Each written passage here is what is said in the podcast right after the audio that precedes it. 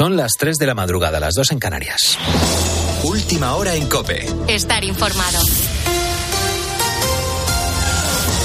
Con las altas temperaturas y la escasez de lluvias se dispara el riesgo de incendios. Gonzalo Zavalla, buenas noches. Buenas noches, Carlos. Por eso a esta hora seguimos pendientes de la provincia de Cáceres, en concreto de Valencia de Alcántara. Pablo Fernández. Según los últimos datos, el fuego ha quemado 350 hectáreas y dos casas rurales han tenido que ser evacuadas.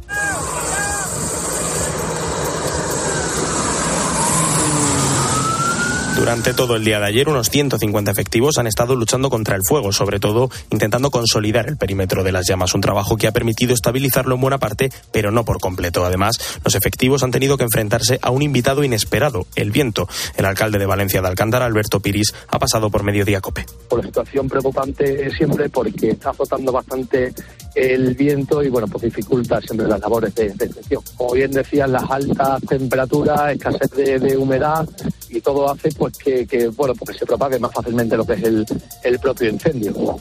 Además del viento, el alto calor que se espera este miércoles, más de 40 grados en la zona, y la falta de accesos a la zona está haciendo que el trabajo en esta zona perimetral del incendio sea muy difícil. De hecho, no se descartan reactivaciones durante la noche. Todo esto teniendo en cuenta que para este miércoles el riesgo de incendios es extremo en toda la península, excepto en la región de Murcia y la comunidad valenciana. Y hace unas horas se ha cerrado la capilla ardiente de Federico Martín Bahamontes en el Ayuntamiento de Toledo. Hoy es día de luto oficial en la capital manchega después de que este martes en Herrera en Cope conociéramos la muerte a los 95 años del primer español en ganar el Tour de Francia. Hoy está previsto que el arzobispo Francisco Cerro Chávez presida la misa funeral antes de que Bahamontes sea enterrado en el cementerio municipal. La última vez que pasó por Cope fue coincidiendo con el 60 aniversario del primer español que se vestía con el maillot amarillo.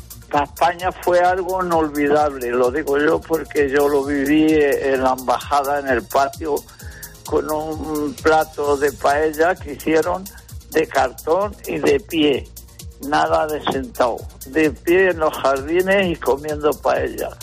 Por lo demás, es la noticia del día. Espinosa de los Monteros abandona la política por motivos familiares. La noticia la daba en una rueda de prensa donde no ha admitido preguntas, así que nos quedamos sin saber de su boca si hay algo más, si hay también algún motivo político en esta decisión que llega después de que Vox haya perdido 19 escaños en las últimas elecciones y después de que su partido haya ofrecido su apoyo al PP a cambio de nada.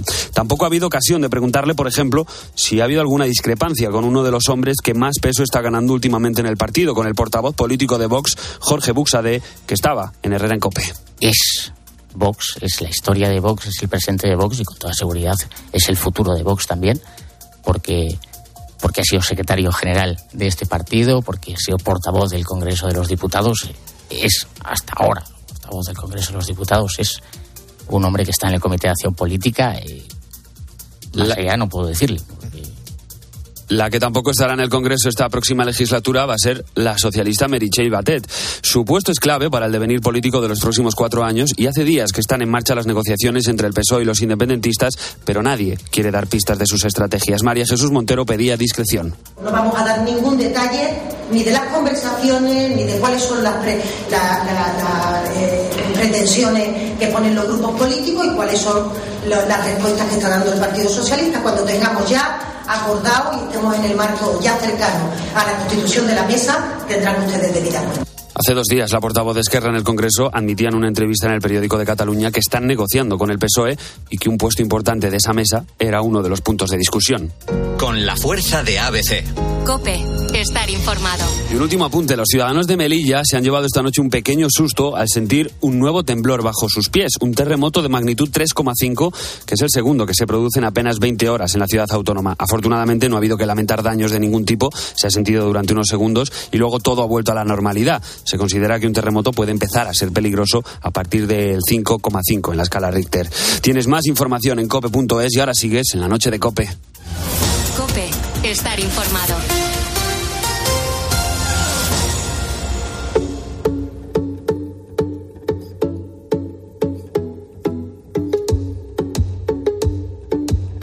La noche. Beatriz Pérez Otín. Cope, estar informado.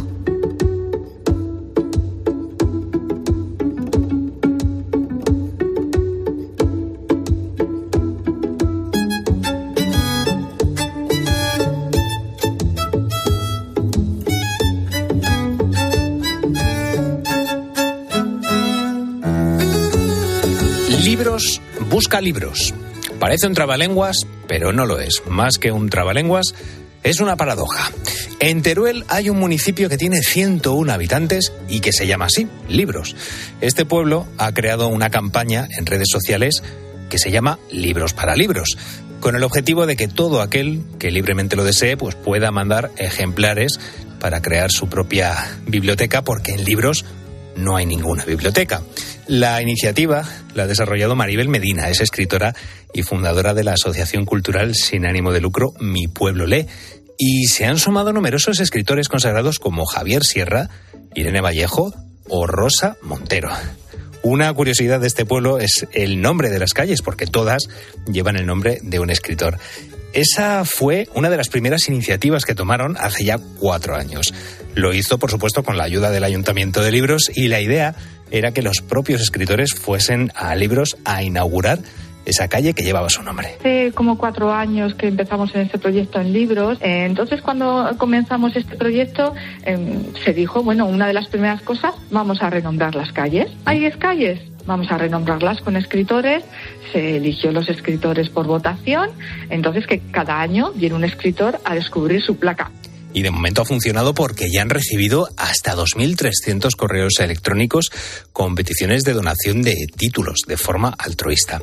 La idea a futuro para esta biblioteca es convertir un hotel en ese muestrario de libros. Así los viajeros pueden hospedarse y a la vez disfrutar de la lectura de forma que el proyecto sea sostenible por sí mismo, ya que una biblioteca normal exigiría disponer de algún voluntario para que se encargase de ella pero en el hotel ese problema no existiría. Lo primero eh, y, e imprescindible es una biblioteca. Eh, como dices, lo que pasa es que hay que agudizar el ingenio en pueblos muy pequeños, eh, que no puedes montar una biblioteca. ¿quién, ¿Quién la gestiona? Tienen que ser voluntarios, tienes que pagar a alguien, se tiene un presupuesto como una ciudad o un pueblo grande. Entonces, una biblioteca hotel que se autogestione, algo bonito y que puedas dormir rodeado de libros. Es algo muy chulo. Y luego sí que un paseo literario entre esas peñas que tiene cuevas porque fue una, un pueblo minero. La biblioteca, gracias a las redes sociales, tiene ya 3.000 nuevos títulos que seguirá incrementando con la ayuda que llega incluso desde fuera de España, porque la campaña ha captado posibles donantes en Francia y en Alemania. La idea es que este proyecto se cumpla gracias a la participación de la gente. Todos pueden colaborar mandando libros a la biblioteca. ¿Y por qué es importante colaborar? Pues porque hay que recuperar cosas importantes que se han perdido. Que te lleve a otro mundo que desgraciadamente eh, ya eh, no existe, ¿no? Esa, esa, la cultura que cada vez está más denostada. Entonces, yo creo que hay que apoyarlo y todas estas experiencias como la biblioteca hotel, eh, como ese paseo literario, eh, como residencia de escritores, que ya se está acabando la casa rural para la residencia de escritores, eh, va a ser una realidad y qué espíritu de lucha, ¿no? Es fantástico, es increíble. Si quieres eh, participar, coge papel, coge boli, porque te voy a dar en un momentito la dirección de correo, porque para hacer llegar los libros al pueblo de libros y llenar las estanterías de la futura biblioteca, hay que contactar con la asociación mediante el siguiente correo electrónico mi pueblo lee arroba mi pueblo life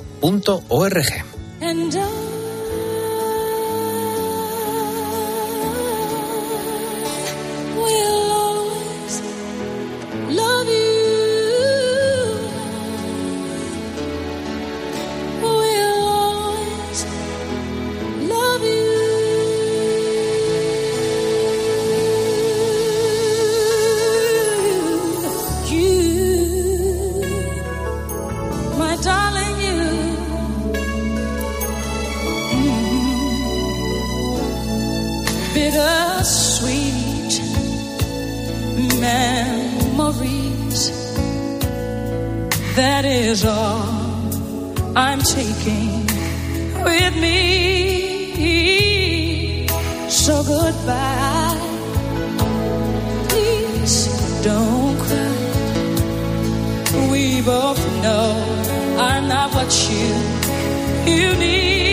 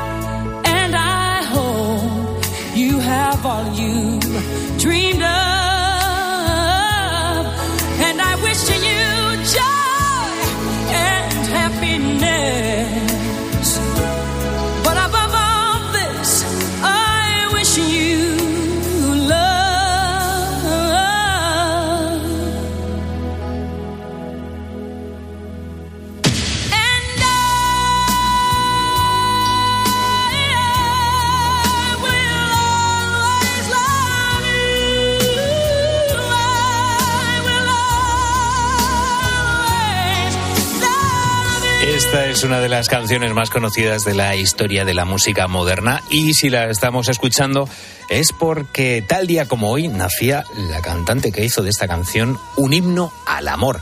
El 9 de agosto de 1963 nació Whitney Houston. A principios de los años 80 comenzó su carrera como modelo y en 1985 debutó como cantante y sobre todo en 1992 actuó en la película El guardaespaldas. Whitney cantó esta canción que la hizo eterna, pero lo curioso es que no fue compuesta por ella, sino por la cantante de música country Dolly Parton. Y fíjate porque estábamos viendo precisamente en la redacción y nos hemos echado las manos a la cabeza porque la cantante falleció hace ya 11 años a causa de un ahogamiento. Pensábamos todos que había sido hace, hace menos tiempo, pero, pero no. 11 años han pasado ya de la muerte de Whitney Houston.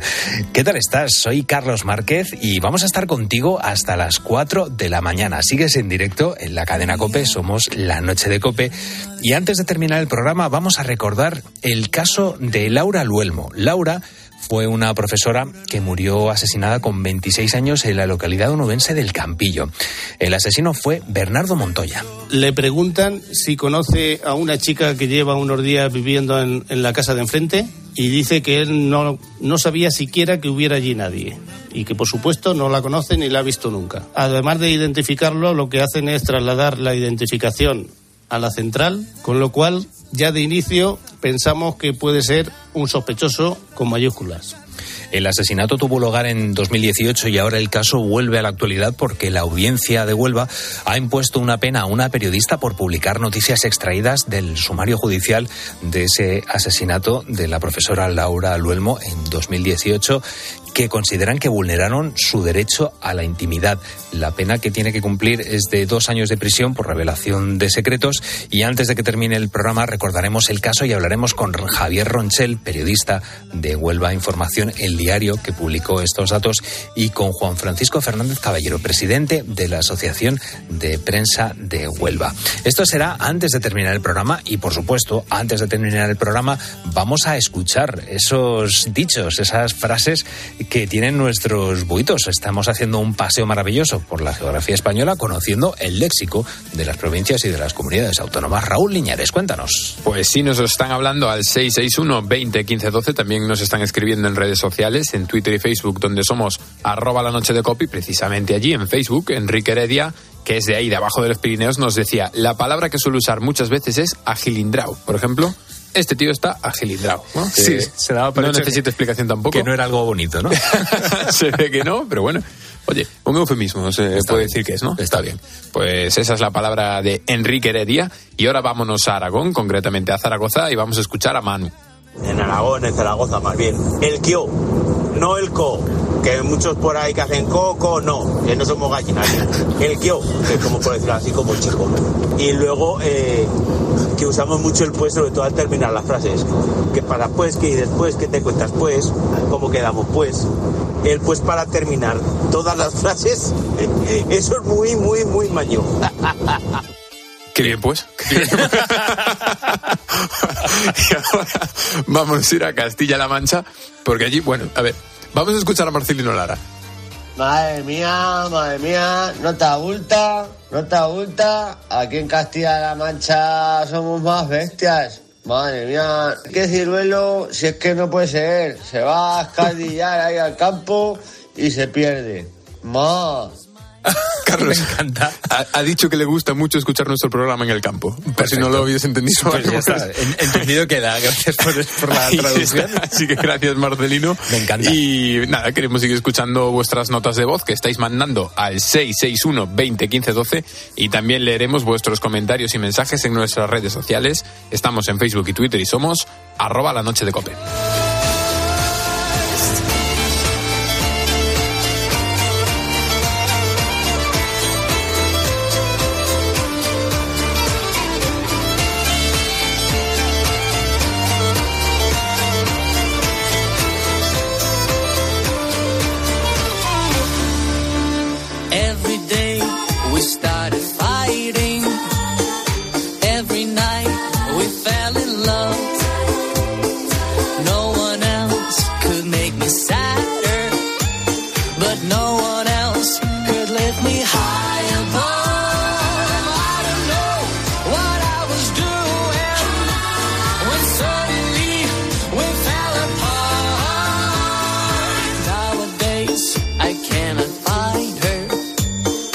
Noche. Beatriz Pérez Otín. Cope. Estar informado. cómo está apretando el calor y eso también se tiene que notar, lógicamente, en lo que comemos, ¿no? ¿Cuántos helados te has comido ya a estas alturas del verano? Vamos a hablar precisamente de esto esta madrugada y es que estarás de acuerdo conmigo en que una de nuestras formas favoritas de refrescarnos en verano es comiendo helados. Pero ojo, porque no todos son malos, ¿no? Los helados pueden ser saludables. ¿Quieres saber cómo? Nos lo cuenta María Marín. Sont comme le bon vin. Ils donnent de la joie ou bien du chagrin. Affaibli par la faim, je suis malheureux. Pas longtemps chemin, tout ce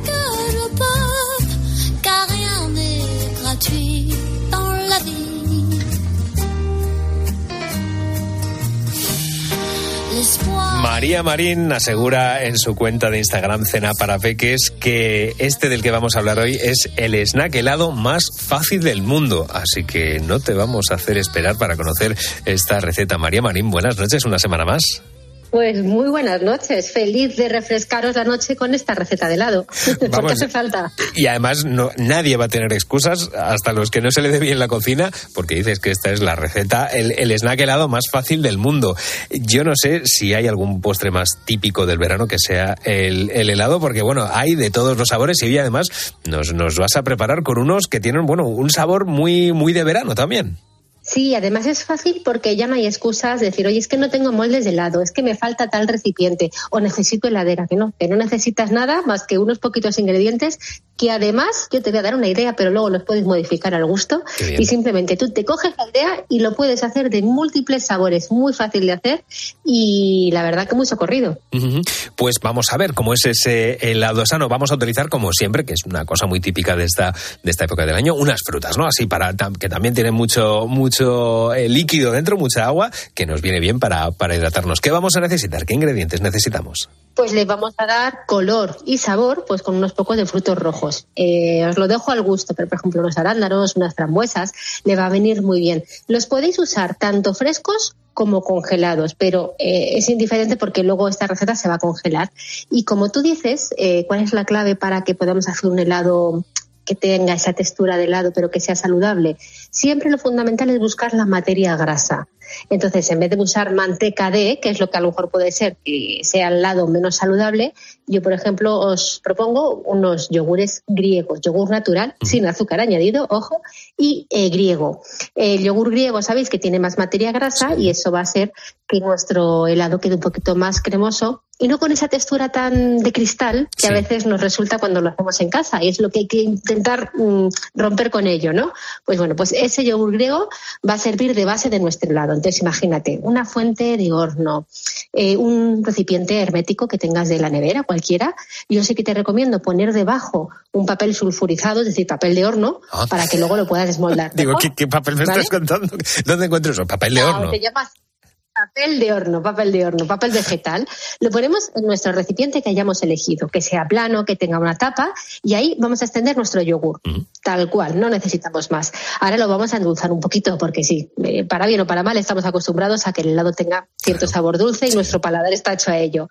Pues lo que vosotros veáis. Yo sugiero, como ya sabes, como no puede ser de otra manera, unos pocos de dátiles, los trituramos, vamos a endulzar de forma muy natural y es mucho más saludable para nuestro organismo. Pero oye, mira, porque le pongas unas cucharaditas de azúcar comparado al azúcar que puede llevar el azúcar, el helado comercial que compras en el supermercado, te aseguro que no va a pasar nada, ¿vale? O bien algún edulcorante que suelas utilizar, ¿vale? En casa. No doy todas esas opciones, pero sí para darle un toquecillo. Todo eso lo mezclamos y extendemos sobre la base. Ahora le vamos a dar gracia y color a nuestro snack. Por eso te propongo empezar a poner, pues a modo de toppings, nuestras eh, frambuesas, nuestros frutos rojos, arándanos. eh, podemos añadir incluso algunas nueces troceadas, eh, le puede venir bien esos frutos rojos. O, por ejemplo, unos chips de chocolate, que también le van a dar color y sabor. Eso ya es cuestión de, de decorar como nosotros queramos. pero y luego incluso con un yo. Te acepta cualquier tipo de, de fruta, este tipo de, de snack. Claro, entonces esto lo podemos poner por encima o bien triturarlo todo junto, de manera que nuestro helado se va a quedar, por ejemplo, de sabor rosa, o si ponemos más arándanos, de sabor morado. Pero eso es, y luego por encima le volvemos a poner otros para que decoren. Y luego, por ejemplo, con ayuda de un palillo que queda muy bonito, ponemos un poquito más de yogur y hacemos como dibujos, como los típicos dibujos en sí. la arena. Pues Sí. igual, pero lo hacemos con nuestro yogur. Entonces, y, y ya, ya, ya, si lo quieres rematar del todo, por eso un poquito de chocolate fundido.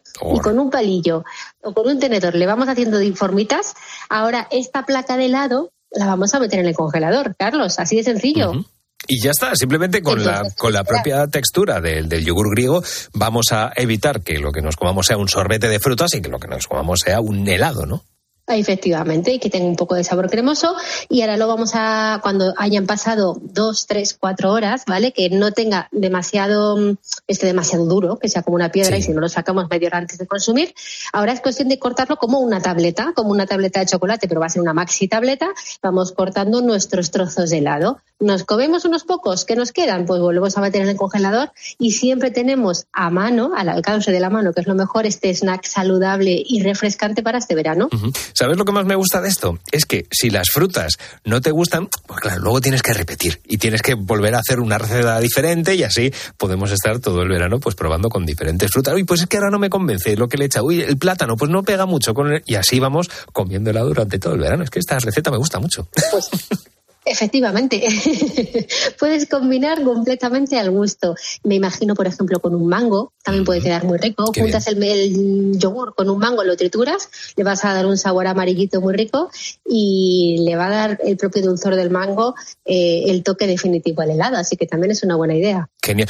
Hablando de- del edulcorante que decías antes, yo no sé si la miel soporta bien al bajar las temperaturas, no sé si eso nos va a dar problemas a la hora de, de que se quede muy con esa textura eh, dura de, de la miel cuando se solidifica. ¿Puede ser también un buen edulcorante?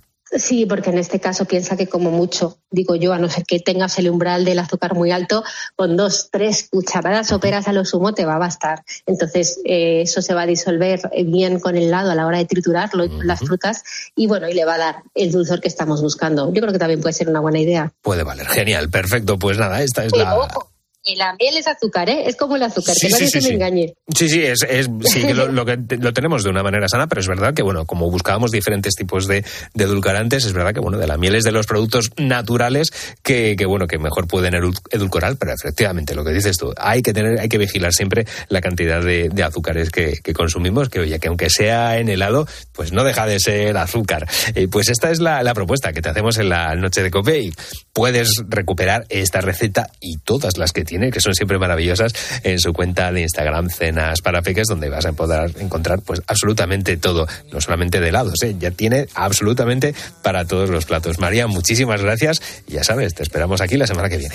Nada, un auténtico placer. Hasta la semana que viene. Un abrazo. Hasta luego. Fíjate un objetivo distinto que soy como un vino tinto que si me tomas en frío engaño con los años me hago más listo. Cariño, tómame calentito a tu ritmo, que soy como un vino añejo. Hace ya tiempo me ando buscando y no me encuentro ni en el espejo. Porque ya hay olas en este mar que tú ves en calma. Tú eres el pez que muerde mi cola. Yo soy un pájaro y tú la rama. Estamos a solas. Tartar, tartar, tartamudeo y no son todas. Yo nunca miento por la mañana. Tar, tar, tar, tar, última hora. Yo no soy malo, aunque me esconda entre la maleza. A veces voy un poco del palo. Tú eres mi puzzle, yo soy un pieza.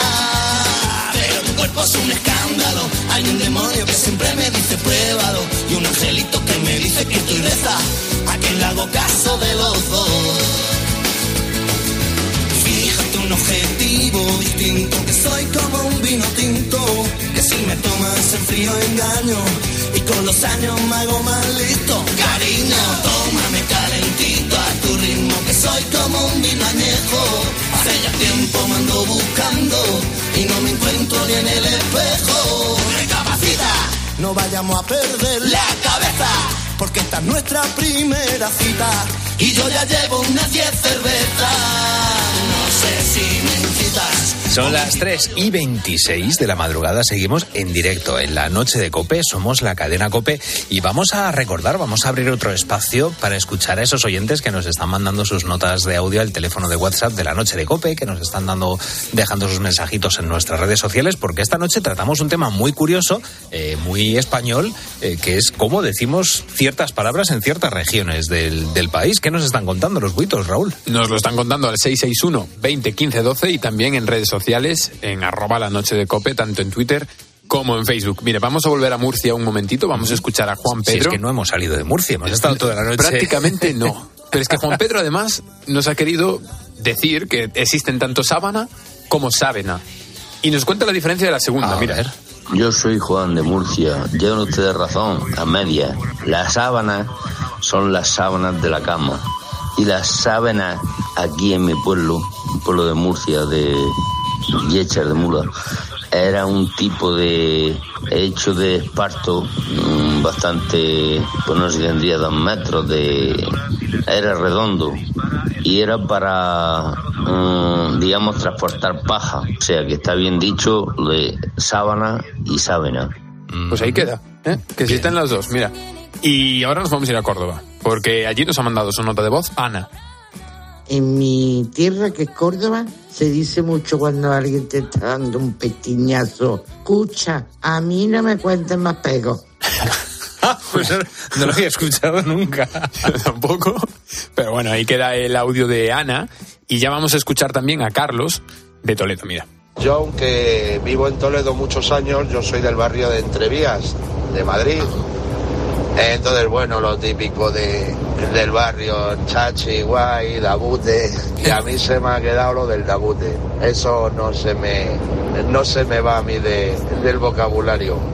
Es verdad que eso fue en los, bueno, en los años 80, se- pues el tronco, el dabute, en el guay del Paraguay hay expresiones que algunas han quedado eh, un poco ya en el pasado, pero hay frases contundentes como el tronco y como el dabuten, que eso yo creo que, que eso... Que había unas cuantas, ¿no? Sonaban en la tele. A mí me acuerdo cuando Sí. era pequeño de, de escucharlas en, en la tele. Y aquí tenemos el salto de la noche de Cope. Bueno, Y ahora, pues mira, eh, hemos visto un reportaje de la revista Viajar que nos da como las palabras más conocidas de, de cada lugar, ¿no? Mira, te voy a leer algunos ejemplos. En Asturias está guaje, mítico, Sí, ¿no? claro. Después tenemos en, en Extremadura el hacho y el lambuzo, que no sé lo que será lambuzo.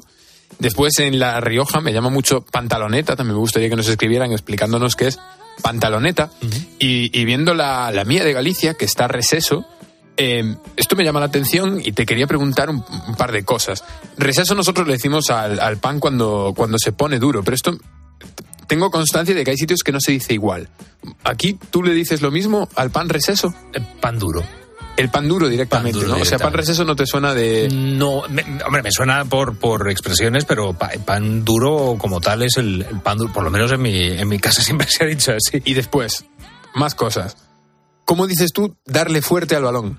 Chutar, darle un patadón, darle un... No, no, no, no. Está el portero en la portería, estás jugando con tus amigos. Ah, ti- tirar a tú- trayón. Y tú, tirar a trayón, toma ya, chaval. Chu- eh, no, eh, furar. Yo digo furar. Furar del esto, Baus. esto yo no sé si será muy, muy gallego, puede ser, ¿eh? Puede ser, pero Puede ser, de hombre, toda la furar- vida se ha dicho... De la vida se ha dicho furar. Y después, otra que me llama mucho la, la atención, que esta la hemos discutido en el máster además. A ver. Faltar a clase. Ah, bueno, pues eh, de esto cada, cada región tiene la suya. En- en- en- aquí en Madrid yo por lo menos decía hacer pellas. Hacer pellas, wow. Yo, yo, vamos, en la mía es latar. Latar en Cataluña, si mal no tengo entendido, es hacer campanas. Y, y no sé si habrá más, me imagino que sí, cada, cada región tendrá más, más zonas, pero vamos, por lo menos aquí yo, cuando no iba a clase, porque algún día no he ido a clase, eh, hacer pellas. algún día solo. Algún día, algún día. algún día. Bueno, pues mira, vamos a seguir leyendo alguna de estas palabras míticas, bueno, palabras, sí, típicas de cada zona. En la Comunidad Valenciana está Che, que esta es muy escuchada también. Tenemos en Ceuta Mojarra. Y después en Cataluña están Burxar y Apá. Lo mismo, a mí me gustaría que si tenemos oyentes escuchándonos por estas zonas, pues que nos mandasen estas palabras, qué significan exactamente. En Andalucía también está coraje, que, que me encanta. Siempre Coraje. me ha gustado la, la palabra coraje, Me encanta cómo, cómo suena. Me Y, da fin, mucho coraje. Mi abuela, de hecho, decía, eh, me dan Suárez de verte. Me dan Su- Suárez. Suárez de, de sudores, pero dicho... Ah, Suárez, claro. Cuando estás haciendo algo que, que no, que le llevaba, que la ponía muy nerviosa, me dan Suárez de verte. Y también decía que eres un cendal, que un cendal es un trozo de, de algodón de, de- de seda, pero mi abuela decía, pues los cendales viejos, los trastos que tenemos por, por casa. Pues mira tú qué curioso ahí las, las dos palabras. Bueno, pues nada, le recordamos a nuestros oyentes que el tema que estamos tratando es esas palabras típicas de cada zona y que nos pueden mandar su nota de voz al 661 20 15 12 y también mandarnos sus mensajes en redes sociales. En Twitter y Facebook somos arroba la noche de cope.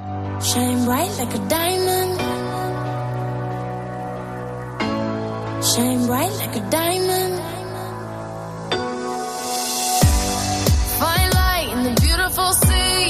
Chose to be happy. You and I, you and I, we're like diamonds in the sky. You're a shooting star, I see, a vision of ecstasy. When you hold me, I'm alive. We're like diamonds in the sky. I knew that we'd become one right away. Oh, right away. La noche. Beatriz Pérez Otín. Cope. Estar informado. En la radio. En la radio. El Papa está aterrizando en estos momentos en Lisboa para participar en la Jornada Mundial de la Juventud. Todo pasa en Cope. El Papa escucha ya el caluroso recibimiento. Es la fiesta que hay aquí en la Feria de las Vocaciones. Cada uno trae su, su vida y dice, bueno, mm, a ver qué me dice el Papa y a partir de lo que me diga, ¿qué puedo hacer yo? ¿Qué puedo hacer yo? Miles y miles de peregrinos aquí en el campo de Gracia. Es algo que de verdad te llena muchísimo. Quizás se hayan alcanzado los dos millones durante la vigilia. Se ha celebrado la Santa Misa que cierra esta Jornada Mundial de la Juventud. A ustedes, jóvenes, no tengan miedo. En la radio, todo pasa en cope. Just a young gun with a quick fuse. I was uptight, wanna let loose.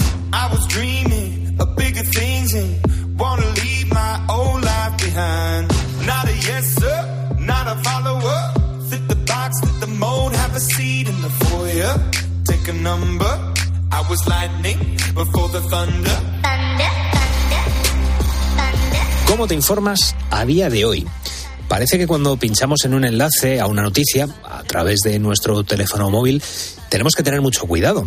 Puede que sea una noticia real, puede que sea una noticia interesada por una de las partes, o tal vez puede que sea un bulo. Estas noticias falsas son muy fáciles de expandir mediante las redes sociales y muy difícil de rectificar, al menos que el lector, el espectador o el oyente sepa que es verdad o que es mentira. Y luego también tenemos el famoso clickbait, eh, estos titulares impactantes que al final pues no son para tanto, ¿no? Simplemente era pues bueno una anécdota muy exagerada o unas declaraciones tergiversadas.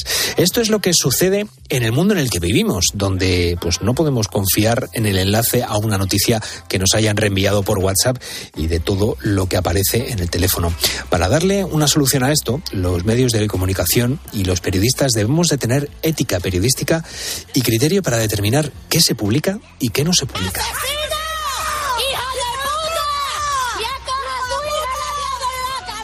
Estos insultos son de los vecinos del Campillo hacia el asesino de Laura Luelmo. Laura, te voy a recordar su historia, fue una profesora que murió asesinada con 26 años en esta localidad de Huelva. Hoy, en la noche de Cope, hablamos de confidencialidad y de revelación de secretos acerca de su muerte.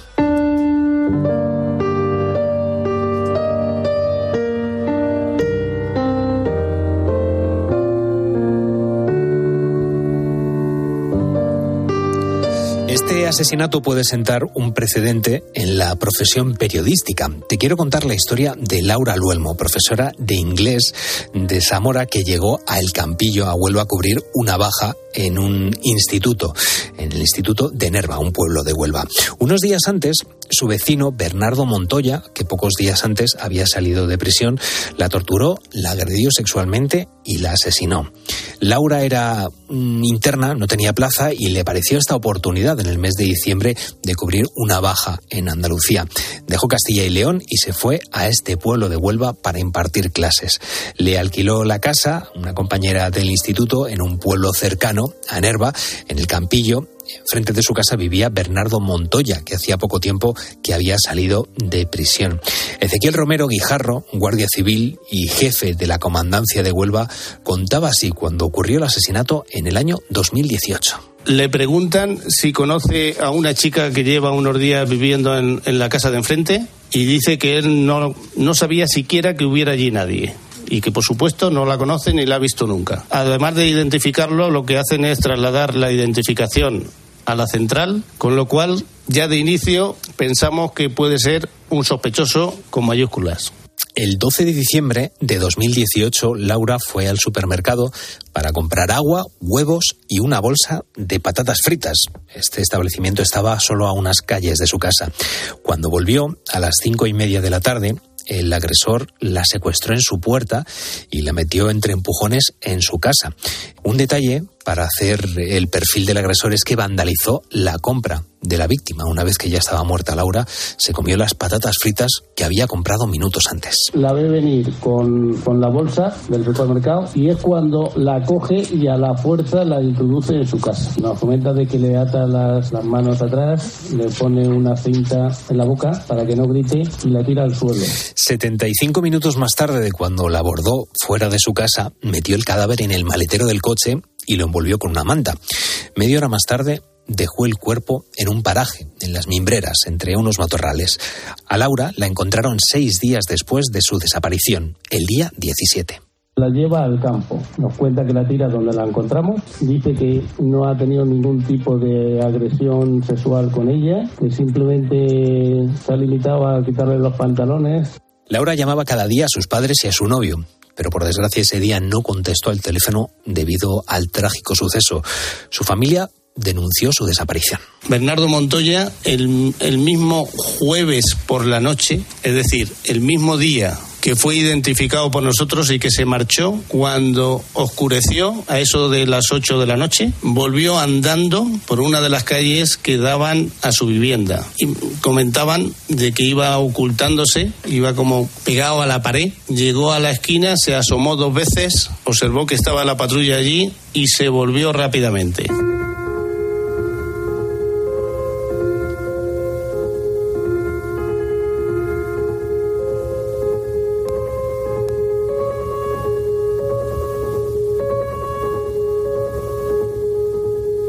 La familia de Laura Luelmo no quería que trascendieran datos del caso.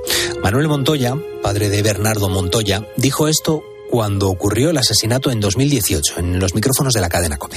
Hombre, por favor, ¿cómo quiere que estemos destrozados, la verdad? Estamos destrozados porque, claro, a nosotros, mi, mi hija, para de nervios está pues, fatal. Y yo estoy igual a usted, pero destrozado porque es una familia destrozada también por la parte de esa muchacha y estamos sintiendo igual que ellos, exactamente.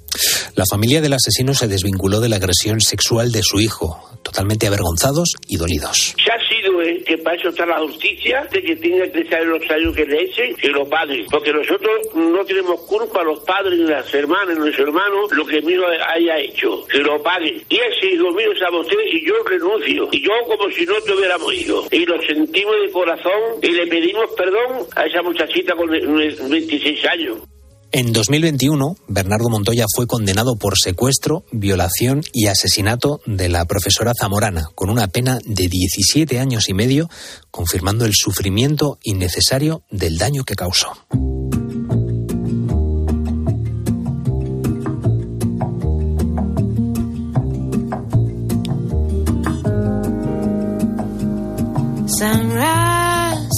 Ahora vuelve a ser un tema de actualidad por una pena inédita en España. Se trata de la primera condena a una periodista por delito de revelación de secretos de un sumario judicial.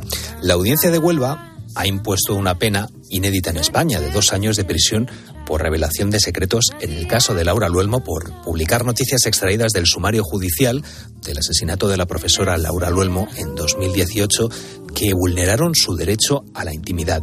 Esas publicaciones pueden suponer un delito de revelación de secretos, pero por encima de este derecho prima el de la libertad de información que tiene la sociedad.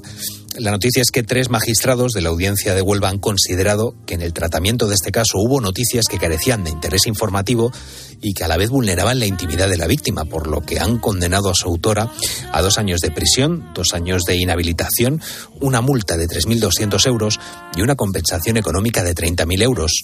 Javier Ronchel es periodista de Huelva Información desde 1995 y es director del periódico desde 2021. Javier, muy buenas noches. Bienvenido a la Noche de Cope. Hola, buenas noches, Carlos. Bueno, la periodista a la que han condenado estuvo trabajando hasta 2020 en vuestro periódico. ¿Cómo viviste como compañero la publicación de esas informaciones desde que ocurrió el asesinato en 2018? La verdad es que fue un suceso que conmovió no solamente a la provincia de Huelva, sino a toda España. ¿no? Es cierto que se vivió con expectación porque fue un suceso bastante lamentable, más cuando fuimos descubriendo los detalles y, evidentemente teníamos que estar ahí informando de, un suceso que ya trascendió eh, más allá del ámbito nuestro local y provincial y, como digo, se convirtió en algo de interés para todo el mundo en España porque los detalles de verdad que eran escalofriantes. Esta condena eh, viene por ese, esa acusación de, revelación de secretos, por decirlo de alguna manera. Lo que ocurre es que, bueno, el, sumario ya no era secreto, no era privado, sí que eh, se, se, había levantado ese, ese secreto de sumario. Claro, ahí es donde está la, polémica. ¿Cómo ha sentado esta condena al periódico?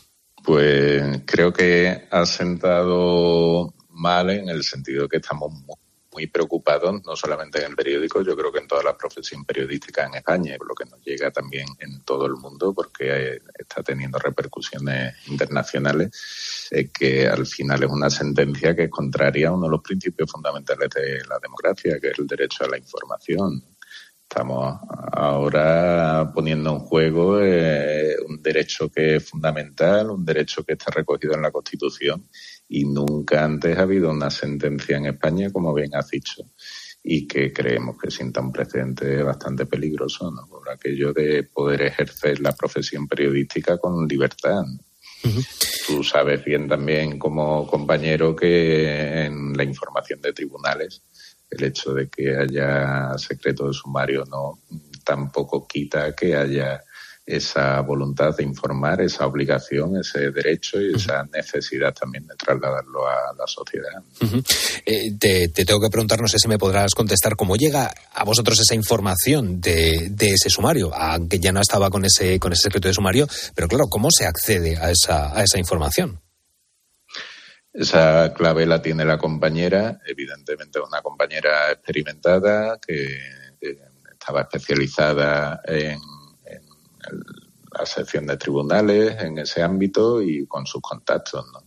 Eh, se valora evidentemente mucho aquí en el periódico eh, esa publicación y, le damos toda credibilidad a la información que nos llega y entendemos que esa información evidentemente había que darla porque era trascendente para el caso, ¿no? Para entender las claves del caso que, como digo, eh, era ya había cobrado una dimensión también que era nacional y en la que eh, era necesario saber también un poco qué había ocurrido. Mm. Claro, yo aquí, eh, poniéndonos en, el, en la piel de la, de la compañera, claro, es una situación eh, y también del periódico complicada, porque sí, es una información que es de interés general, pero claro, también hay que tener en cuenta la, la, sensibilidad que pueda tener la familia a la publicación de esa, de esa noticia. ¿Cómo se gestiona desde un periódico precisamente esa, esa situación y desde el punto de vista también de, de la compañera periodista? Esas cosas como en este caso y como en tantos otros y, entiendo que en todos los medios se debe gestionar así, eh, valorar si eh, determinados detalles de, esa información eh, son importantes o no para que se le dé valor y, y sean importantes para esclarecer también el hecho. ¿no? Eh, eso en este caso se entiende, se valora, se medita bastante y, además se entiende que, que, sí, que hay detalles en los que hay que aportarlo, trasladarlo y para que se conozca un poco mejor el caso. Es cierto que la sentencia se cuestiona, los magistrados que dictan la sentencia cuestionan que determinadas informaciones que, que se han puesto en duda eh, aporten de verdad o no o, y, y valoran incluso si es información. Pero eso también es un motivo de preocupación grande para nosotros, no solamente el medio, sino como periodistas y en la profesión, de que sean unos jueces los que valoren si hay algo que es noticia o no. Eso es un derecho, como tú también bien Sí. sabes, como compañero, que, que debemos valorarlo los propios periodistas. Yo no sé, Javier, si en, después de esta sentencia eh, el periódico o alguno de vosotros ha tenido contacto con la, con la familia eh, de Laura Luelmo. Eh, no sé si ha habido algún tipo de, de contacto, me imagino que durante todo este proceso. No lo sé, lo desconozco, también te lo pregunto, pero si ha habido algún tipo de contacto entre la familia y, y vosotros. No, más allá del proceso judicial y de ese marco no ha habido más contacto. En cualquier caso, aquí no solamente se trata de la demanda que pusiera eh, la familia, también ha habido, ha estado la fiscalía, que ha sido la que ha presentado cargos, además, y por vía penal, y es lo que ha terminado condenando a la compañera y al medio, en este caso, de forma subsidiaria. También os digo que es eh, un proceso que sigue abierto, que está recurrido ante el Tribunal Superior de Justicia de Andalucía y que esperamos que también por el bien de la profesión, como digo, no ya solamente de la compañera, que impera un poco la cordura. Pues seguiremos pendientes de este, de este caso. Javier Ronchel es periodista de Huelva Información desde 1995 y director del periódico desde 2021 y compañero de precisamente esta compañera periodista, eh, pues bueno, declarada culpable por esa revelación de, secretos de- en el sumario judicial. Javier Ronchel, muchísimas gracias por contarnos en la noche de COPE. Un abrazo, Carlos.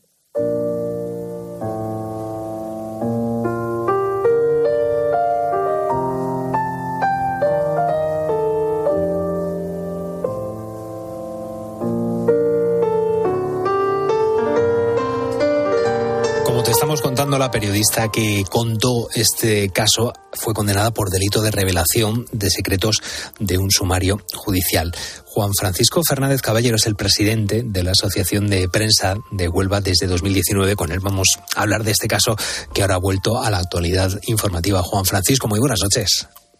Muy buenas noches, ¿qué tal? Bueno, estamos hablando precisamente de esa condena a la periodista por esa revelación de los, de los secretos. ¿Cómo veis desde la Asociación de Prensa de Huelva y desde la FAPE esta, esta condena? Bueno, pues lo vimos con mucha sorpresa porque es un hecho inédito ¿no? en la historia de la democracia. ¿no? Siempre creíamos que las leyes y la Constitución española bueno, pues protegían al periodista porque el periodismo es un hecho singular que define la democracia y que está para velar por los intereses de la democracia.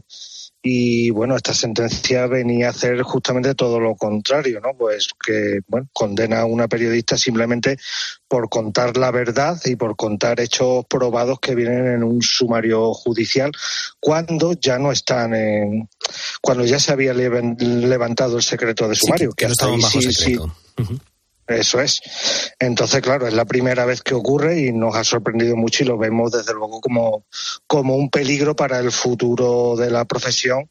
Si en, en la- si en el Tribunal Superior de Justicia de Andalucía o en su caso en el Tribunal Supremo esto no se echa para atrás. Claro, yo no sé hasta qué punto se está eh, confundiendo el qué con la forma del qué, ¿no? ¿no? No sé si es un poco, entramos aquí a lo mejor en un, en un debate eh, estilístico, porque bueno, yo no sé hasta qué punto eh, es derecho de, de la información lo que ejerció la periodista o información tratada de una, de una manera eh, a lo mejor no de la más más elegante o quizá con demasiados, con demasiados detalles. Eh, es un tema que puede tener eh, diferentes puntos de vista. eh, el, ya decimos, el tratamiento de la, de la información versus eh, esta, esta condena sobre, la, sobre el cómo se ha contado, o mejor dicho, sobre el qué se ha contado. A ver, lo- los hechos son escabrosos de, de por sí. Y estamos hablando de, bueno, de una violación y un asesinato a una joven en un pueblo perdido de Huelva, en el Campillo, que levantó muchísima expectación y que, bueno, evidentemente tiene algunos matices que son, pues, bastante crueles. Pero yo te puedo decir que después que Raquel Ren, pues, la, la periodista que, que hizo, que, está condenada, fuera, que fue la primera que sacó la información, pero luego muchos otros periodistas, entre ellos yo mismo, tuvimos acceso al sumario y te puedo decir que hay muchos detalles que se callaron y que no se contaron porque no venían a cuento y porque sabemos hasta dónde podemos llegar.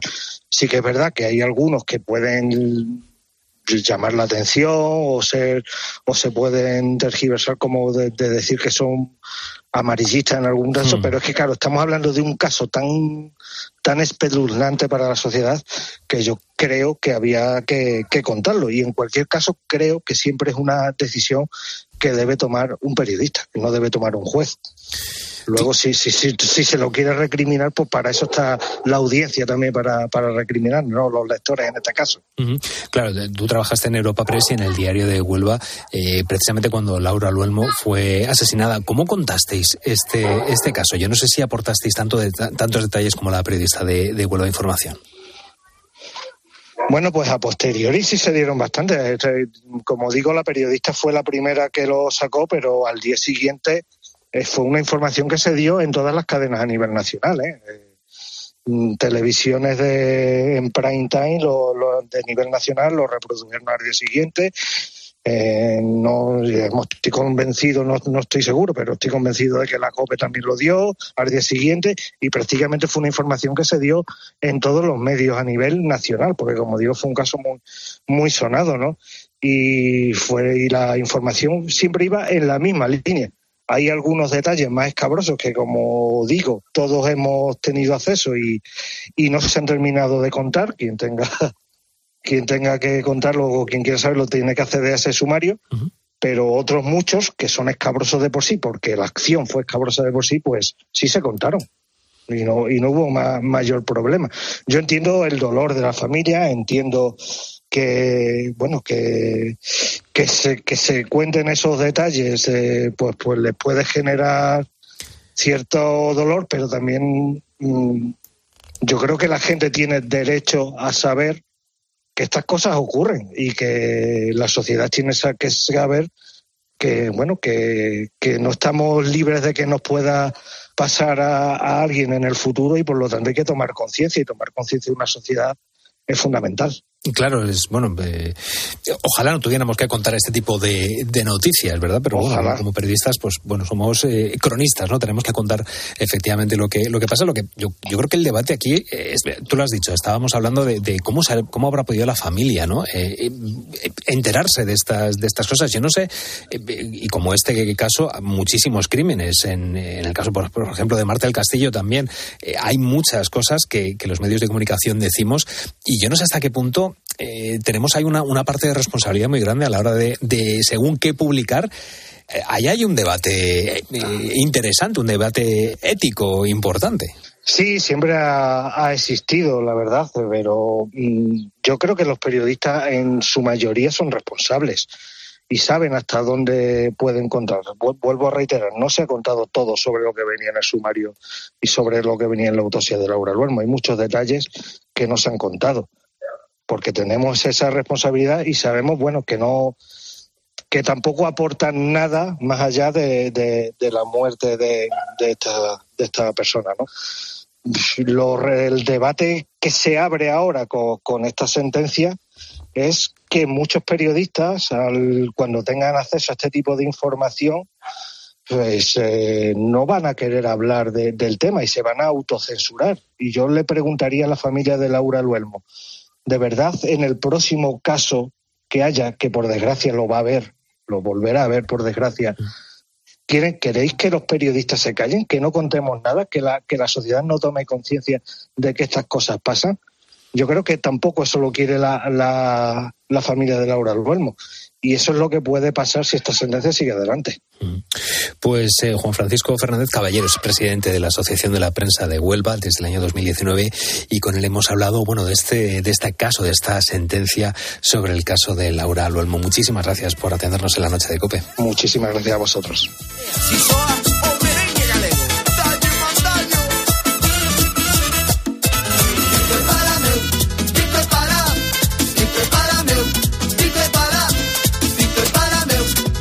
Noche. Beatriz Pérez Otín. Cope. Estar informado. Bailar contigo es todo lo que quiero. ¿Ves cómo se utiliza el meu? ¿Eh?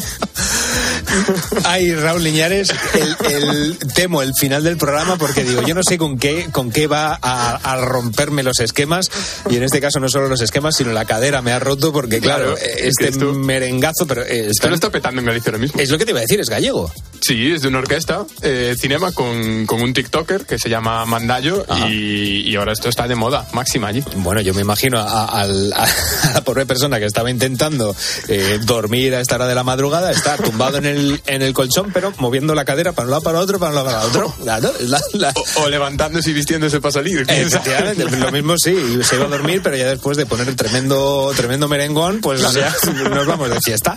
Vamos con los últimos buitos, Raúl Liñares, cuéntanos. Pues vamos con esos últimos buitos que nos estaban diciendo sus expresiones más típicas en sus zonas. Nos han mandado la nota de voz al 661 20 15 12 y también nos escribieron sus mensajes en redes sociales. Gustavo nos decía, soy de un pueblo de Toledo.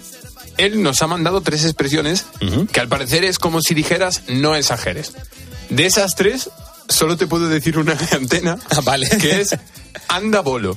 Anda bolo, claro, los bolos son los, los de Toledo, así se les llama los de Pues Toledo. mira, yo no lo había, yo no lo había escuchado. Sí, sí, sí. Pues mm, Anda está. bolo es, es no exageres, bien, vale. Las otras dos me las dices luego fuera del Luego, micro. luego te las enseño, no te preocupes.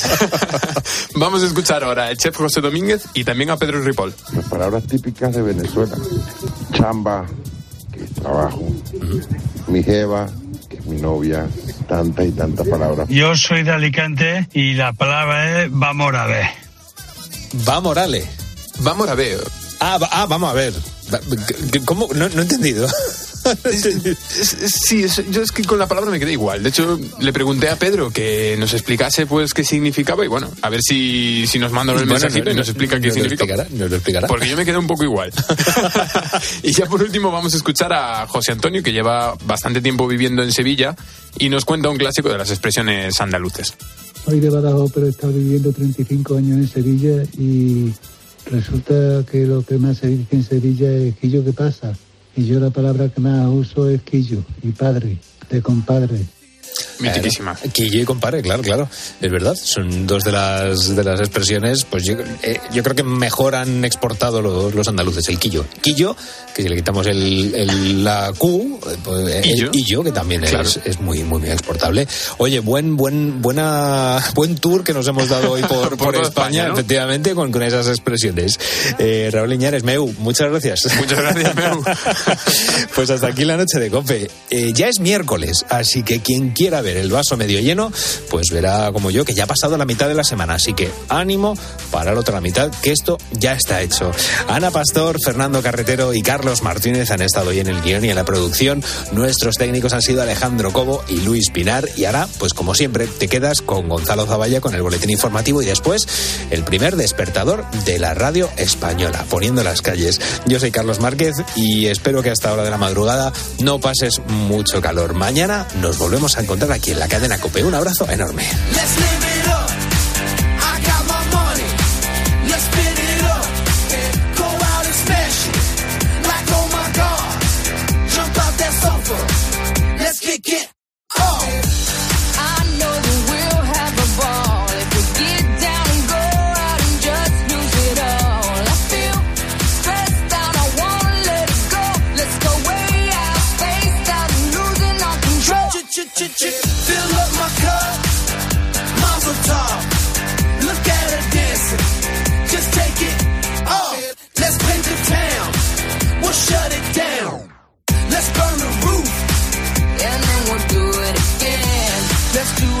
Let's do